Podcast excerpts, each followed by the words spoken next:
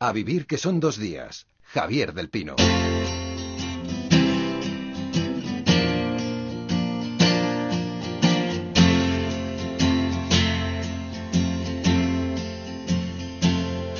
I remember you well in the Chelsea Hotel.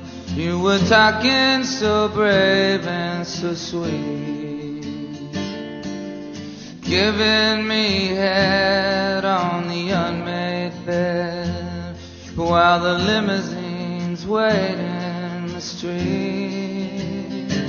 Vemos aflorar la corrupción económica por parte de políticos y partidos y no miramos otra corrupción no menos grave que ha hecho metástasis, la del nepotismo, la preferencia dispensada a parientes para conseguir empleos públicos.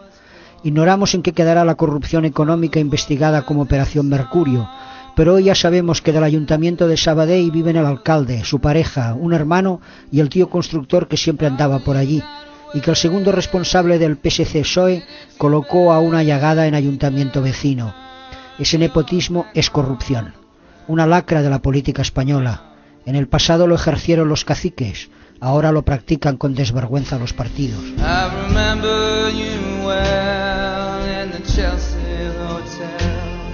Were famous, your heart was a legend. You told me again you preferred handsome men, but for me you would make an exception. And Seguimos en A like Vivir que son dos días en diálogo con Carlos Jiménez Villarejo, ex fiscal anticorrupción, don Joan Romero, catedrático de Geografía Humana, Itziar González, arquitecta y ex concejala del PSC, y a José Martí, uno de los periodistas con más olfato en este oficio. Se- seguís por ahí todos, ¿no? Aquí seguimos. Bueno, y Ciar de- dice así, que te sugiere que no es del PSC, no fue del PSC, fue, fue independiente. Fue independiente. Sí. Corregido queda. Con el PSC. El PSC. Juntos pero no revueltos. Os, propongo escuchar eh, un sonido de hace siete años. Penso que efectivamente Creo que efectivamente hemos tocado el meollo del asunto. Ustedes tienen un problema y ese problema se llama que el problema 3%. es diu 3%. Unas palabras en las que Pascual Margal acusaba convergencia. Eh, cuéntanos o recuérdanos, eh, José, qué era ese 3%. Pues las comisiones que siempre se ha dicho que Convergencia recibía cuando había una obra pública. ¿Y ese 3% sigue vigente o ha aumentado? Yo creo que es- ha aumentado y se ha generalizado, o ya estaba también generalizado entonces. Carlos, Yo, yo pienso igual, es decir, yo creo que el 3%, yo creo que es una expresión simbólica, pero que se puede aplicar en, en todos los ámbitos. Eh, por lo visto no hay diferencias entre partidos llamados de derechas o llamados de izquierdas, porque se aplican en todos los, en todos los ámbitos del poder político y particularmente en dos ámbitos que son fundamentales, el urbanismo y la contratación pública. Eh, especialmente en, el urbani eh, en, en- en la contratación tiene un, un particular relieve porque como lo que hay son procesos de adjudicación de obra pública pues eh, o previamente se pacta o se exige durante el la tramitación del procedimiento de adjudicación de la obra el pago de ese 3% que según los datos resultantes de la información periodística de estos días en Sabadell iba acompañada de un pago previo de creo que eran 120.000 euros al inicio del procedimiento, lo cual me parece una recarga mm, una recarga mucho mayor que, que la que representaba el 3%, que además también se pagaba. A mí me parece mm, todo un verdadero un verdadero deterioro de los principios a que debe sujetarse el poder político en, en, en materia específicamente de contratación administrativa y pública. Eh, sobre todo porque lo, lo he escrito muy recientemente, es decir, el PSC eh, cuando gobernó en el llamado gobierno tripartito con Esquerra Republicana y con Iniciativa per Cataluña aprobó una ley, mm, una ley llamada de la obra pública el año 2008 en el que se, lo que se intentaba es amarrar de alguna manera mejor los principios de lo que se llama la concurrencia, la publicidad y sobre todo la transparencia en la contratación administrativa. Todo eso, según resultan de los datos que conocemos, naturalmente hoy conocemos datos que reflejan los medios de comunicación, ya veremos lo que resulta de la investigación judicial, pero esos datos han quedado absolutamente mm, desbordados, mm, superados eh, y prácticamente eh, destruidos ¿no? por, la- por los datos que resultan de estas investigaciones Y previas. Itziar, tú tuviste que testificar en junio de 2010 ante la juez que investiga la operación urbanística del Hotel del Palau de la Música. Mm. Eh, creo que tú relataste presiones desde diversos sectores. Eh, dijiste textualmente, no eran presiones amenazantes. Eh, ¿Cómo eran? ¿Qué, qué se te decía?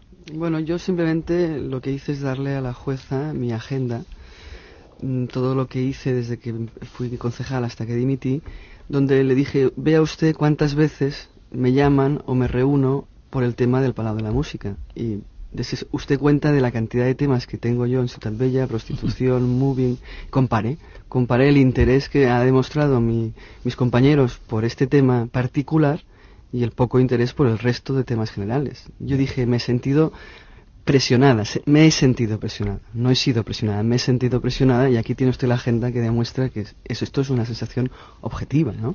Ah, ju- Bueno, junto, eh, junto con la de- de- decepción, supongo, ¿no? De ¿Con que- la? Con la decepción. A nadie le interesa. eh, Bueno, yo lo que, lo que vi es que realmente mm, el alcalde no mandaba, en el sentido de que el alcalde frente a esos intereses particulares no era nadie para cuestionarlos. Yo le comentaba a, a mi alcalde y a mi equipo de gobierno que además de ser la concejal de Ciudad Bella, por tanto el lugar donde se producía la operación urbanística, era urbanista y que yo tenía la sensación de que el proceso administrativo ¿no? de ese planeamiento era irregular no era eh, correcto. Y, y decía, es que no lo digo solo como concejal, lo digo como urbanista. Es decir, aquí se suma una- un doble conocimiento. Una, la del territorio, otro, la cuestión le- legal y del proceso. Pero bueno, no fue motivo suficiente para que el alcalde pues confiase en mí en ese aspecto. Eso me supuso a mí la dimisión y ahora le ha supuesto la imputación a otros compañeros míos. ¿no? ya. Eh, Joan, ¿hasta cuándo tendríamos que remontarnos para encontrar el origen de ese famoso 3%? Eh, es consustancial desde hace mucho tiempo a- a- al funcionamiento cotidiano de, de la política española. Decía José Martí muy bien que estos episodios, como el que acaba de relatar ahí, pues eh, hay que llamarles corrupción política. Y, y Carlos Jiménez Villarejo abundaba, abundaba en esta, en esta, en esta. Es un caso más de lo que a mí me gustaría definir, alguien lo ha dicho, como palermización de la política española, ¿no? Es decir, aquí todo se ha confundido y aquí se están produciendo demasiados episodios de eh, captura de políticas, de corrupción política y administrativa. Esta misma semana en Valencia ha sido condenado el alcalde, el exalcalde de Torrevieja a tres años de cárcel por prevaricación y falsedad en documento público. Eh, y, eh, bueno, y en el Parlamento valenciano eh, son más los imputados en el Grupo Popular que los que no lo están. Casi. Porque hay 11 o 12, ya he perdido la cuenta. Es decir, pero si miras a Andalucía, miras a Cantabria, miras a Galicia, miras. Es decir, es, es sistémica. La corrupción política en España es sistémica. Y aquí hay decía Carlos Jiménez Villarejo con toda razón que aquí hay una- una- un punto débil que es al que habría que atacar si hubiera voluntad política, que es el sistema de, contratación. Y yo diría además la financiación de los partidos políticos.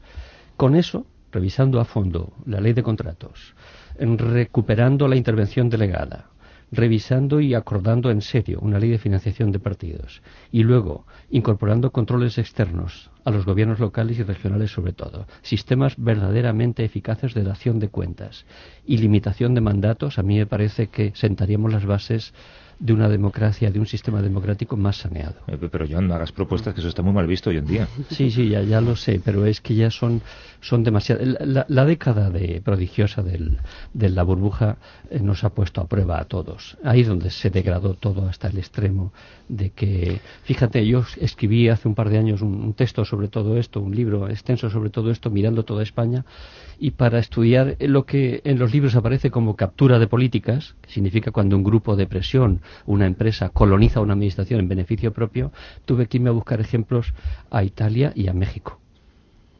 Ahora, Porque en Europa no había no había literatura, en México hay mucha.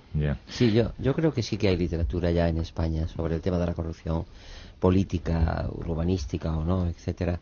Yo quiero recordar que antes de que se iniciara la llamada burbuja inmobiliaria y que provocara un incremento de la corrupción en este sector, eh, ya había habido personajes muy relevantes que habían sido perseguidos y finalmente condenados con penas generalmente suaves, hay que decirlo, moderadas como fue Luis Roldán. Eh, Luis Roldán no estaba en la burbuja inmobiliaria y sin embargo, amparándose en su condición de director general de la Guardia Civil y por tanto sin los debidos controles de los ministros del Interior correspondientes, es decir, mm, no sé si eran Barrio Nuevo o Corcuera o ambos, no lo recuerdo, eh, hizo y deshizo en materia de contratación pública ilegal lo que le dio la gana. Era, Eh, era Antonio y lo hacía bajo el amparo directo de un gobierno, pero que ocupaba un puesto de relieve fundamental en un gobierno como es dirigir la Guardia Civil.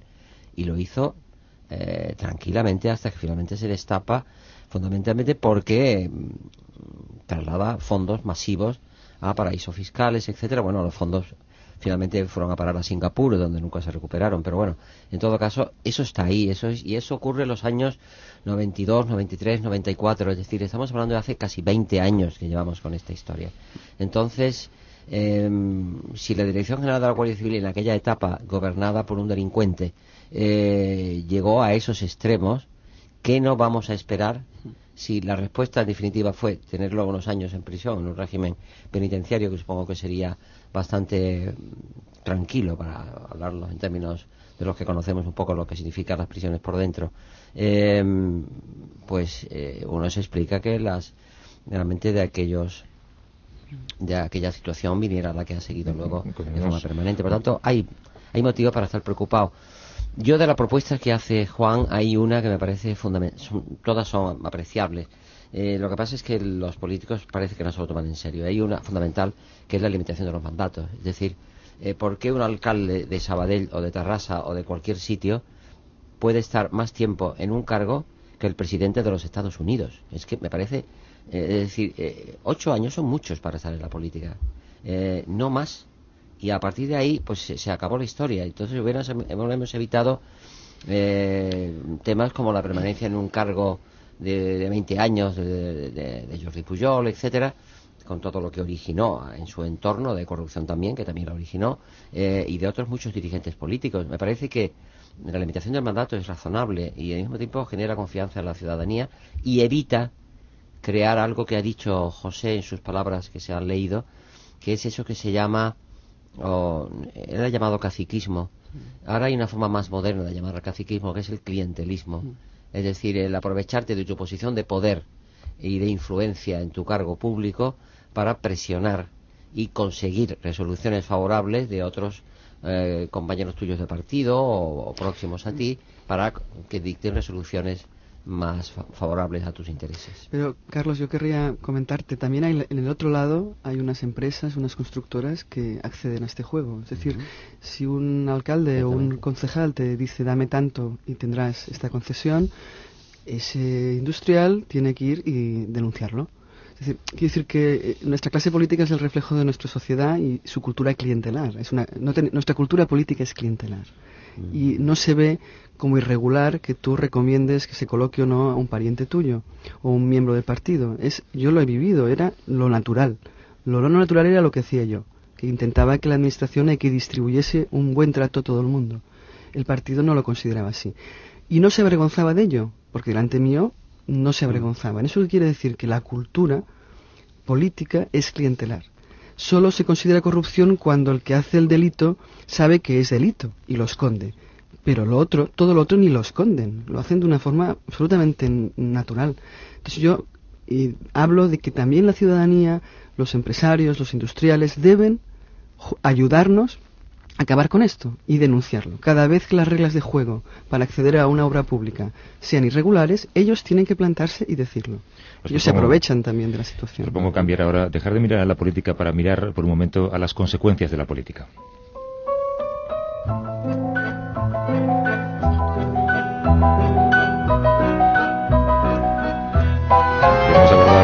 Queremos abordar cómo la crisis está afectando al modelo familiar en nuestro país. Quedémonos con tres datos. Desde que comenzó la crisis ha decrecido el número de divorcios con un ligero repunte el año pasado, ha decrecido alarmantemente la natalidad y la tercera edad ha adelantado a los jóvenes en capacidad de gasto, con lo que se ha convertido en el sustento principal de miles de hogares.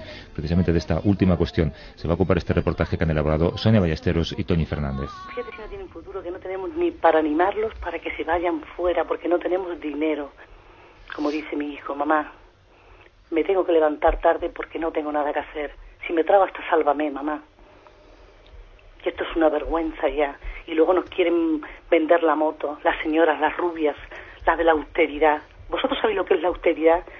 La austeridad es no tener que poner la mesa, señores, y vivir de la, robándole a tu padre la pensión. Eso es la austeridad.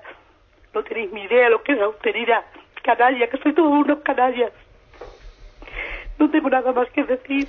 Tampoco hacía falta que dijera nada más. Sabíamos que como Laura son miles, millones, las familias de este país que sobreviven con la pensión de los abuelos. La solidaridad entre generaciones se ha girado, como tantas cosas en estos tiempos.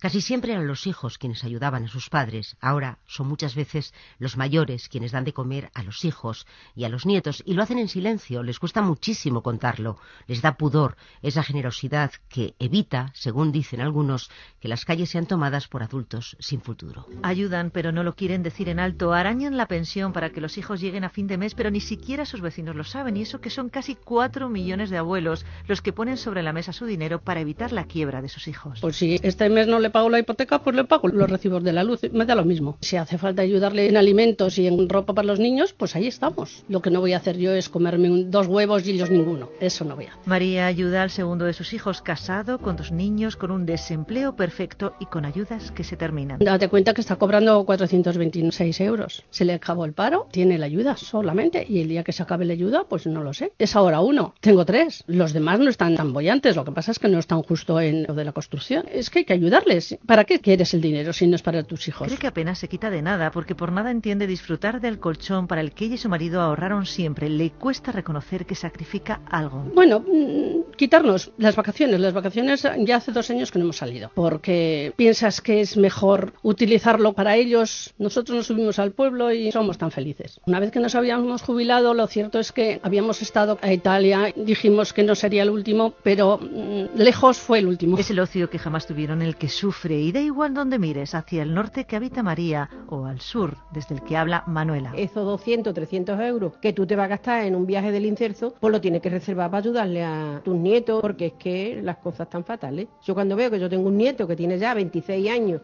y otro que tiene 21, digo, madre mía, ¿qué futuro tienen mis nietos? Los jubilados son los únicos que, según las elaboradas encuestas oficiales, han aumentado el consumo de alimentos per cápita y, por lo que cuentan, 4 de cada 10 no es para ellos. que si tengo que ayudarle a mi hijo tanto, le tengo que dar a mi nieto, que si tengo que pagar la casa, la pensión, que no me llega, de todos los temas, nada bueno. Ninguno es capaz de recordar cuándo comenzaron a sostener a sus hijos y nietos de cuando la decisión consistía en elegir entre Benidorm o la Costa Brava hace ya demasiado tiempo.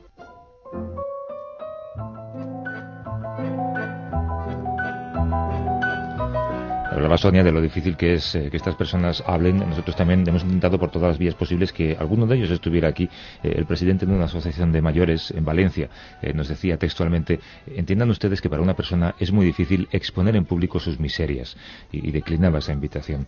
Joan, ¿tú cómo analizas todo esto que acabamos de escuchar? Aquí soy poco, poco objetivo, la verdad, eh, Javier, porque estos son los míos. Yo mm, provengo de una familia muy humilde y toda mi familia eh, he visto reflejada en este tipo de, en este, en este magnífico reportaje breve que habéis hecho. Eh, esta es la evolución. Eh, esto es lo que se está produciendo, podemos teorizarlo y ahora yo como trabajo en la universidad lo puedo teorizar y puedo decir que nuestras sociedades europeas están convirtiendo, van adquiriendo cada vez más la forma de, reloj de arena, se va adelgazando la parte media, se ha puesto en marcha el descensor social, se ha roto el ascensor social, ¿eh? en, la- en las periferias de las grandes ciudades españolas, pero también francesas y británicas. Eh, el panorama de las sociedades europeas es un poco este. Y yo tengo la impresión de que esto viene de muy atrás. Aquí hay una gran, una gran operación, una gran ofensiva, que yo creo que el mensaje que quieren mandar a la sociedad, y yo creo que es un error para ellos, por parte de sectores privilegiados y de minorías muy reducidas, es, señores, olvídense del estado de bienestar, porque esto fue del pasado y esto no se puede mantener. Eh, y si el camino es este, el camino que enseñan a nuestros hijos es este, el de, el de quitarles la ilusión, pues entonces se- que, que se esperen cualquier cosa. Porque cuando una estructura social, la cohesión social, se fragmenta, se, se desmembra, pues entonces eh, cualquier episodio es posible. Lo decía hace mucho tiempo Tony Judd en su último libro. Eh, como sabían los grandes reformadores del siglo XIX, quiero recordar que decía él, la cuestión social, si no se aborda, no desaparece. Por el contrario, va en busca de respuestas más radicales. Sí, Carlos. Eh, sí, yo mm, pienso que, que todo esto nos conduce a una constatación que yo, mm, como jurista y fundamentalmente apasionado de nuestra Constitución, por más que, habría que reformarle muchos puntos, pero hay un punto en el que me parece que vamos retrocediendo a marchas forzadas y es, y es muy peligroso y muy grave, que es cuando la Constitución nos habla de que hay que construir una sociedad basada en la libertad y la igualdad, con una particularidad que sean reales y efectivas. Y esa libertad y sobre todo esa igualdad es cada vez menos real y menos efectiva, hasta el punto de que se va, como todo el mundo sabe, y lo demuestra este, esta, este informe que acaba, acaba de oírse, lo que estamos viendo es que se está produciendo un retroceso de la igualdad y por tanto un agrandamiento de la brecha entre ricos y pobres, un incremento exagerado de la reducción de los altos directivos, banqueros, ejecutivos, etcétera, como nunca se había vivido en España en relación al sueldo medio e incluso a los sueldos mm, más bajos de, la, de gran parte de la sociedad española. Todo eso está mm, fracturando gravemente la cohesión social de nuestro país, gravemente, a consecuencia de decisiones que son económicas, pero también son políticas, y está, por tanto, rompiendo el modelo mm, al que algunos hubiera gustado soñar y que muchos soñamos cuando se aprobó la cuestión del 78, que es eso que llamábamos democracia avanzada, es decir, democracia donde cada vez todos fuéramos más iguales. Mientras eso, mientras eso no ocurra, realmente estamos yendo para atrás y si lo unimos a las formas de autoritarismo político que antes hemos hablado, unimos esta forma de ruptura de la cohesión social y de fractura de la sociedad española en todos sus ámbitos, yo creo que realmente todos estamos preocupados, pero yo creo que es una constatación más innecesaria hacerla cada día de que realmente eh, estamos en una crisis profunda a consecuencia de, de, de, quienes no tienen nada. Tienen mucho que ver con la crisis y no aparecen en el escenario, que son los grandes burócratas del dinero, del poder económico, de las, de las bolsas, bueno, los que controlan en definitiva el mercado. Yo, yo querría hacer una anotación en positivo, si es que es posible en este escenario, pero creo que es importante, que es que yo creo que esto va a ser mmm, nuestra escuela política. Yo creo que esta situación va a muscular a toda esta sociedad que se siente un poco, de bueno, eh, que es un fraude lo que les están ofreciendo la actual democracia autoritaria. Y yo eh, supongo que todos vosotros os ha pasado que cada vez se habla más de política en la calle, ¿no? En los eh, encuentros de, de, los amigos, eh, las audiencias suben, es decir, que la radio la gente escucha, la gente lee, la gente habla. Estamos haciendo una verdadera iniciación eh, social en la política, en el derecho a la política. Yo quiero ver que estos problemas sociales que no desaparecen, como dice Joan Romero, eh, van a ser eh, la oportunidad de toda una generación de, españoles de, de, redescubrir para qué era esto de la política. O sea que yo, yo veo también ahí una posibilidad de crecimiento colectivo, de superación de la cultura política clientelar por una nueva cultura más profundamente democrática. Esta experiencia colectiva nos va a mejorar como sociedad. ¿Estás de acuerdo, Joan, tú que convives con universitarios? Sí, y además eh, también quiero hacer una, una aportación eh, esperanzadora. Yo veo signos de esperanza. Eh, por ejemplo, eh, los movimientos de la plataforma contra, contra los desahucios, ¿no? Mm. Ha sido la sociedad civil, por cierto, y los jueces que van ambos por delante de la política los que han puesto el, el asunto sobre en la agenda política. Pero también están pues los, los uh, médicos y están los discapacitados hoy en Madrid. Es decir la sociedad civil está reaccionando y esto me parece un signo esperanzador. Bueno pues Joan Romero catedrático de geografía humana Carlos Jiménez Villarejo ex fiscal anticorrupción Itziar González arquitecta ex concejala independiente con el PSC y José un abrazo a todos y muchas gracias. muchas gracias buenos días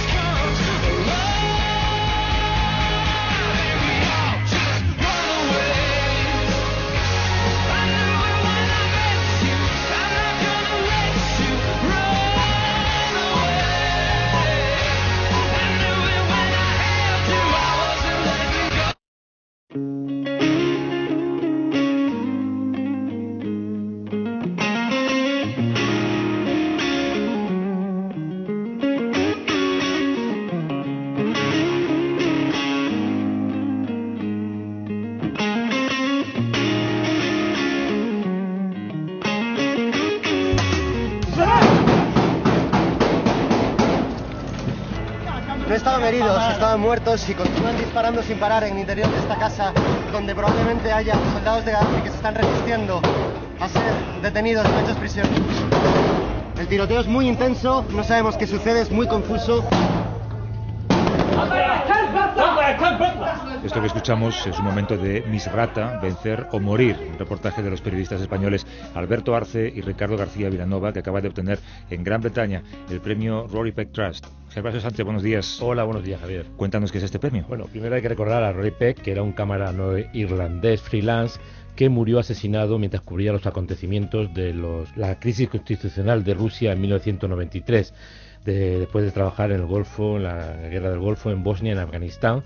Y desde 1995 el Rory Peck es uno de los premios más prestigiosos del mundo. En el año 2000 lo ganó Miguel Gil, poco antes de morir en una emboscada en Sierra Leona. ¿Y quiénes son Alberto Arce y Ricardo García Villanova? Bueno, ellos son dos reporteros, por encima de todo son dos reporteros.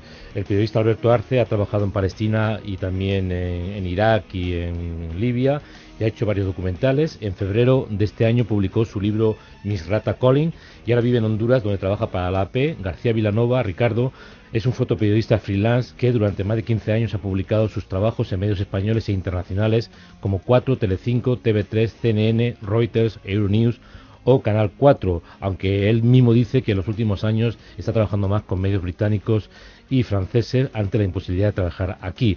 Hay que recordarle a la audiencia que el documental ha sido financiado por los dos periodistas y relata la batalla por el control de Misrata durante el 2001. Hoy, precisamente en este espacio de periodismo, queremos hablar, Gervasio, del reportaje como género radiofónico, como género periodístico. Hay quien dice, los más agoreros, que ese género ha muerto o está muriendo.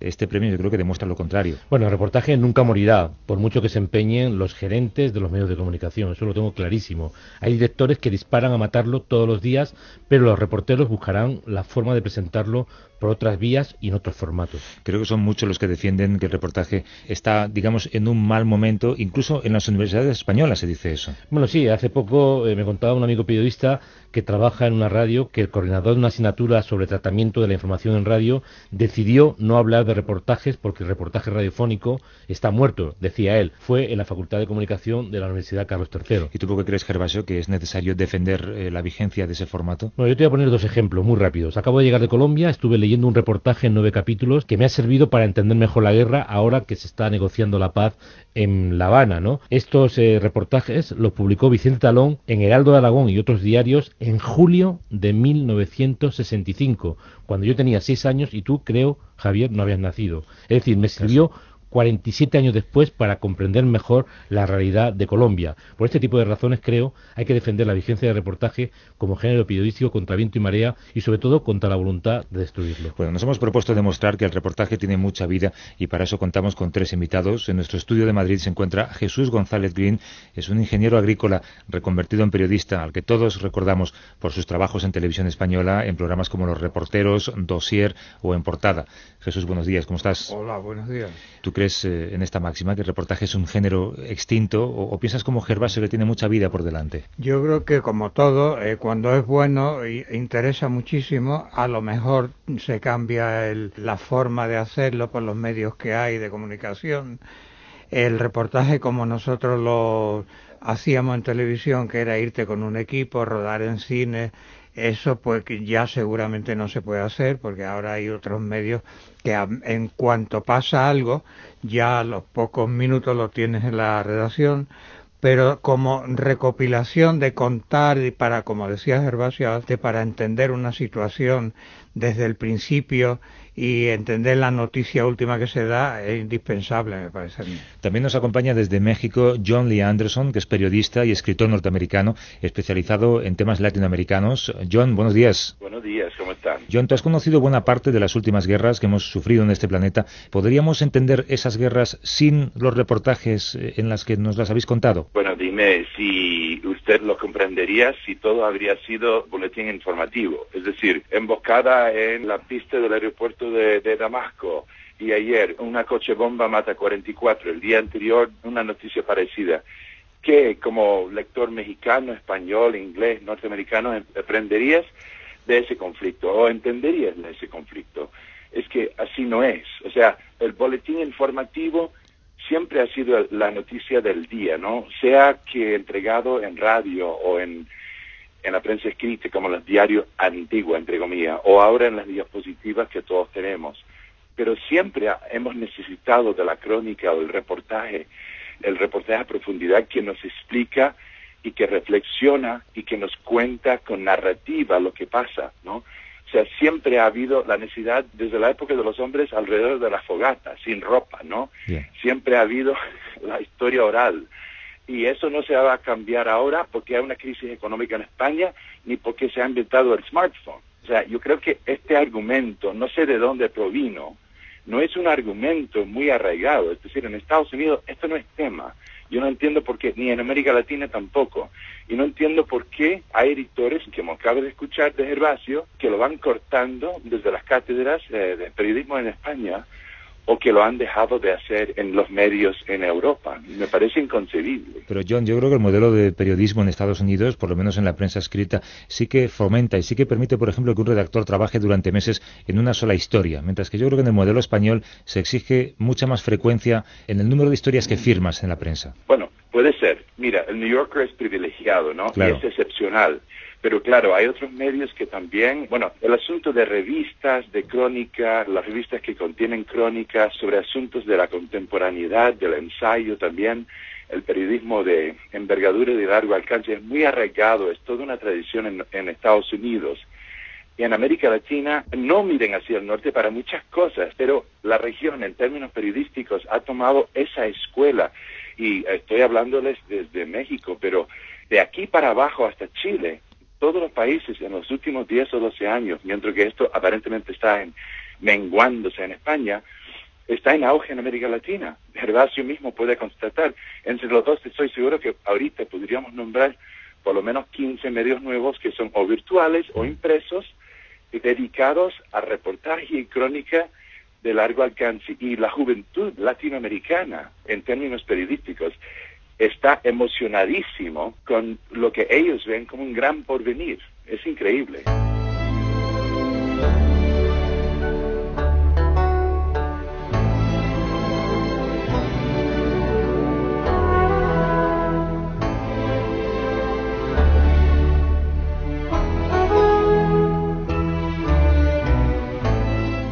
Este diálogo desde Colombia a Jaime Abelló, que es director de la Fundación Nuevo Periodismo Iberoamericano. Hola Jaime, buenos días. Buenos días, estoy oyéndolo y estoy completamente de acuerdo con John y yo quisiera puntualizar algo. Tengo la impresión de que lo que está en crisis no es el reportaje, sino la economía de, de los medios masivos tradicionales.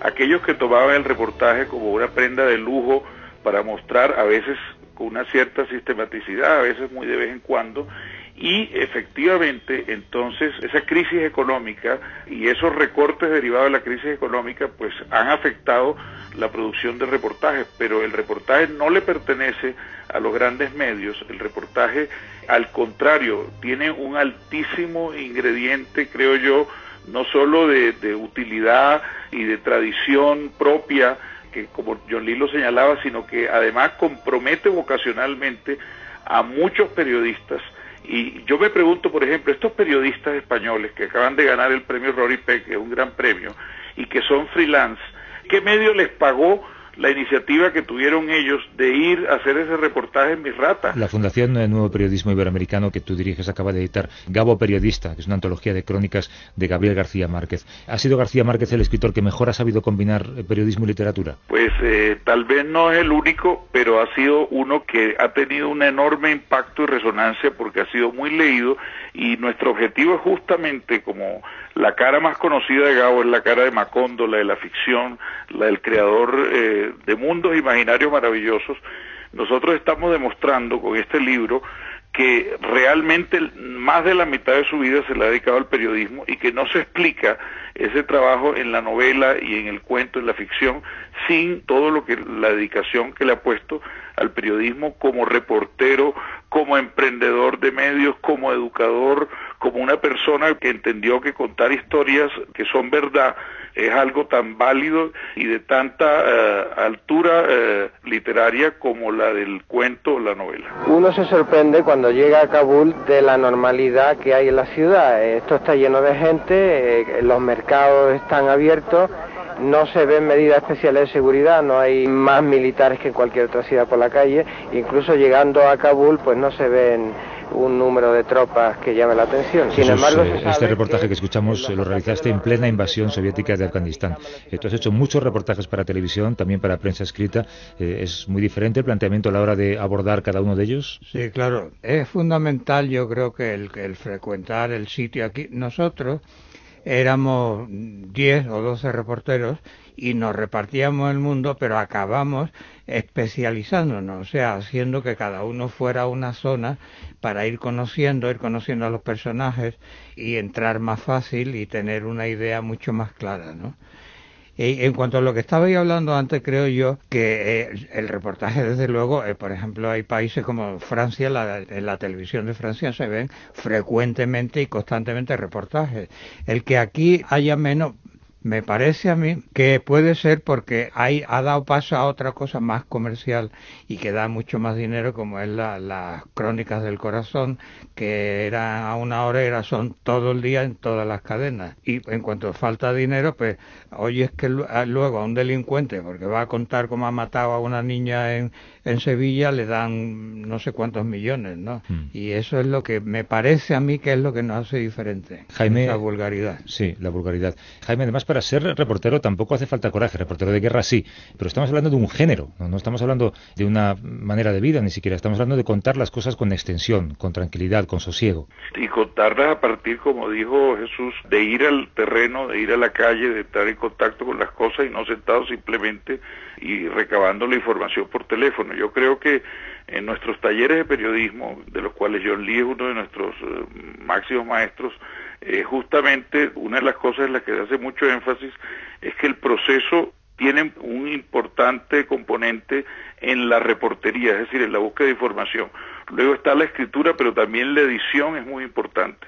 Es un género realmente muy rico desde todo punto de vista y yo coincido con John Lee en que está en auge en América Latina, pero también llamemos la atención de un punto, es que estamos viviendo una época en la cual hay nichos de interés y esos nichos eh, se traduce que posiblemente estamos hablando de un público selectivo, de gente que se comunica más fácilmente por Internet, que rompe las barreras de las fronteras y esa es la proliferación de nuevos medios que estamos viendo en el continente, no tanto los grandes medios tradicionales con el reportaje. John, hay un libro fantástico de David Foster Wallace que se llama McCain's Promise.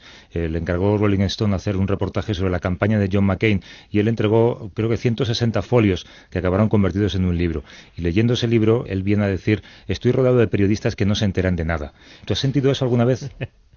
Claro, sí, muchas veces, bueno, y al principio de mi carrera, que asignado por grandes medios para cubrir eventos como elecciones, yo sentí como alguien que no entendía nada, porque en realidad supongo que veía al mundo y al acontecer que me rodeaba un poco como Wallace, es decir, me asignaban a, cubrir lo que decía el candidato, pues o no, sobre el estrado. Mientras tanto, yo estaba fijo en el hecho de que al lado había una pelea de gallos, ¿me entiendes? Ese detalle inverosímil, pero muy revelador, pues que es propio de, la crónica, del reportaje, de la profundidad, que luego cuando uno logra cuajar una narrativa que va más allá de lo que está en el escenario, punto, ¿no? Es lo que incide en la gente, que cala hondo y que ellos recuerdan después recordamos las cosas de Hunter S. Thompson también, de cuando él lo mandaron Rolling Stone hace 30 años. Norman Mailer hace algo más de tiempo también. Y Norman Mailer y bueno, Hemingway en su momento y tantos más. ¿Qué es lo que hacían ellos? Reportaje, pues. Ellos traían sus dotes literarios al periodismo y estamos todos más enriquecidos por eso. Nadie recuerda lo que cubrió de tal o otra convención el Chicago Sun Times de ese día. Nadie lo recuerda y eso no para ofender a los periodistas que hacían el boletín del diario. Pero esas crónicas, esos reportajes de profundidad logran quedar con nosotros en el mejor de los casos. Y eso es lo que buscamos a través de la fundación de Gabo mm, que dirige Jaime.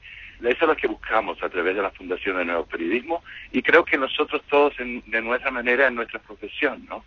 Para que valga la pena, pues. Jaime. Sí, yo creo que hay que instalar una noción que va a tener mucha vigencia hacia el futuro, que es la idea de un periodismo de autor.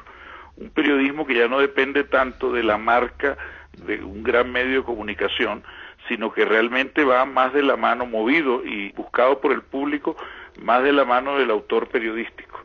Y ese periodismo de autor se va a proyectar no solo usando como vehículo los grandes medios, sino los libros, las revistas independientes, los portales dedicados a la crónica y el reportaje, va a ser recomendado en redes sociales, etcétera, y eso es un poco lo que sentimos que se está dando y que vale la pena promover. Por supuesto, no todos llegarán al periodismo autor, pero bueno, así es la vida. Eh, muchos lo intentarán y algunos demostrarán sus capacidades narrativas y periodísticas en ese camino. Y el valor que tú decías, eh, os pregunto a Gervasio y a Jesús sobre todo, ¿habéis llegado a temer por vuestra vida? ¿Os habéis marcado un límite? ¿Habéis dicho, esto no lo puedo contar o no lo puedo cubrir porque es demasiado arriesgado? yo, yo, creo que cuando he escuchado hace un rato eh, lo que pasaba en Misrata, pues eh, evidentemente me he acordado de lo que pasó anteriormente en Sarajevo, lo que pasó anteriormente en Kabul, lo que pasó en tantos conflictos en los que a veces tienes que lidiar con situaciones de mucho riesgo, ¿no? Pero evidentemente la única manera de, de demostrar lo que ocurre está sobre el terreno, buscar la manera de contar las cosas de otra manera, mm, contar las cosas desde un punto de vista personal. Pero esto no solamente ocurre en el periodismo, en el reportaje literario, puede ser el reportaje radiofónico, el reportaje televisivo y en el reportaje fotográfico. Yo hago reportajes. Yo cuando publico un libro que se llama Desaparecidos, en el que he trabajado 13 años, es un gran reportaje. Es un libro que intenta mostrar en 10 países del mundo lo que ocurre con el tema de lo desaparecido. Y cuando la Fundación El Nuevo Periodismo me invita a dar una conferencia, un taller en Cartagena de Indias, me encanta ir por allí con Jaime y con su equipo, pues yo lo que explico es cómo yo he hecho ese reportaje, cómo yo he llegado ahí. Muestro las fotos que he publicado y muestro las fotos que nunca se publicarán, pero que en las que siempre incido a los alumnos diciéndoles que son tan importantes las cosas que no se publican como las cosas que se publican. Tú empezaste en los años 60, ¿te has imaginado cómo sería tu trabajo en este siglo en el que estamos, en estos años? Sí, bueno, básicamente igual, porque sobre todo con los medios que íbamos, que era la televisión, la fotografía, hay que llegar al sitio y hay que llegar al último sitio para darte idea y reflejar con profundidad lo que estás viendo, ¿no? Entonces hay eh, una cosa, un problema que teníamos era la, el tiempo que te marcaban, ir al Líbano y decirte que tienes que estar una semana y entender el problema del Líbano, que es complicadísimo, eso te hace espabilarte mucho. A mí ahora me estaba gustando recordar esos tiempos de, emocionantes, de adrenalina, que tenías que hacer rápidamente lo que te ofrecían y lo que había por detrás, para lo cual había que dar la vuelta y retratar la cosa desde los dos sitios. ¿no? Os voy a proponer una cosa y también a los oyentes, que es escuchar a un reportero que está casi empezando, Gabriel García Márquez. Yo no oculto que una de las muchas razones por las cuales yo quería escribir ese libro es poderme explicarme para hacer entender qué es lo que yo entiendo por reportaje. Yo tengo unos talleres de, periodismo, porque parto de la base de que el periodismo, como se está haciendo ahora, tiene la enorme dificultad de la falta de tiempo. Creo que hay un problema muy serio y es que la prensa escrita, la prensa diaria, decidió aceptar el reto de competir en la primicia con la televisión y la radio. Y eso es totalmente irracional. Entonces tenemos que saber que la prensa escrita debe tener otro espacio y otro tiempo. Pero como se han empeñado en una terrible competencia tecnológica, las empresas están casi por completo tomadas por la carrera tecnológica, por el afán tecnológico, han tenido mucho tiempo de pensar en sus redactores. Los muchachos que vienen a nuestros talleres no se quejan de que ni siquiera les dicen que está bien o está mal lo que hacen, sino de que ni siquiera los regañan. No tienen tiempo de hacer las cosas. Y yo creo que si el concepto fuera otro, el concepto fuera de que es mejor la noticia que se da mejor que la que se da primero, la prensa escrita podría salir de ese empantanamiento en que creo yo que está un tratamiento profesional. Entonces me dije, voy a decirles a estos muchachos qué es lo que yo considero que es un reportaje. Y me metí en uno que se me pareció que era el más difícil que podía haber y que necesitaba no las dos y tres horas que tienen ellos para hacer un reportaje, sino tres años. Pero digamos que es el problema magnificado para que se vea más fácilmente. Jaime, ¿cómo está Gabo? Pues Gabo eh, acaba de recibir el libro, está gozando, está mejor que nunca en el sentido de que más atendido con todo el cariño dedicado a la vida doméstica y, está en su casa tranquilo y retirado de la vida pública. Yo creo que a los 85 años me parece que está muy bien, eh, en fin. Ya lo demás, pues, le corresponderá a él o a Mercedes decirlo que cómo se siente, pero yo que estuve con él el viernes eh, y que eh, lo visito de vez en cuando, pues es lo que puedo decir. Jaime Belló, John Lee Anderson, Jesús González Green. Gracias a todos, un abrazo. A vosotros. Gracias, Gracias un abrazo. Gervasio, creo que querías comentarnos una iniciativa que ha promovido la FAPE, la Federación de Asociaciones de Periodistas en Defensa del Periodismo. Sí, coincidiendo con estos días próximos al aniversario de la aprobación de la Constitución Española, la FAPE, la Federación de Asociaciones de Prensa, ha pedido a los periodistas que van a cubrir los acontecimientos institucionales que luzca una chapa reivindicativa sobre el peligro que corre la democracia con una prensa débil. Y esa chapa pone periodismo es democracia, creo, ¿no? Sí, justamente. Entonces yo creo que es muy, muy importante que los periodistas que van a cubrir estos acontecimientos pues la puedan llevar para que los políticos y la sociedad en general sepan que por un periodismo débil la sociedad es más fácil de manipular e incluso de malinformar. Un abrazo, Gerba. Muchas gracias. Hasta luego.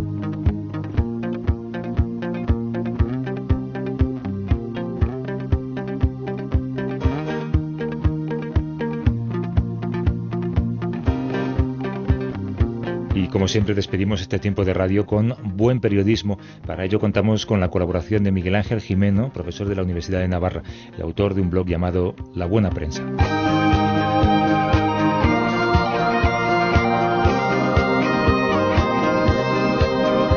Miguel Ángel Liso, director editorial del Grupo Z y periodista de raza, dijo en una conferencia que suelo releer, el diario es una referencia social. Los lectores se identifican con el de su región o el de su país porque confían en su capacidad para defender sus intereses. Hagámoslos, pues, más cercanos, más participativos y más activos. El periódico de Cataluña ha logrado estos días eso con creces gracias a su campaña Stop Desahucios. Comenzó el pasado 6 de noviembre y ha sido y es una clara apuesta por la información y por las personas. Portadas, datos, actualidad, expertos, lectores, editoriales, integración del papel con la web, rostros de dolor y de angustia, rostros de esperanza y de alegría, periodismo militante con una causa noble, periodismo sin militancias, sin banderas, sin adjetivos partidistas. Así se crea comunidad. Así se sirve a la sociedad. Eso sí, para hacer esto hacen falta periodistas.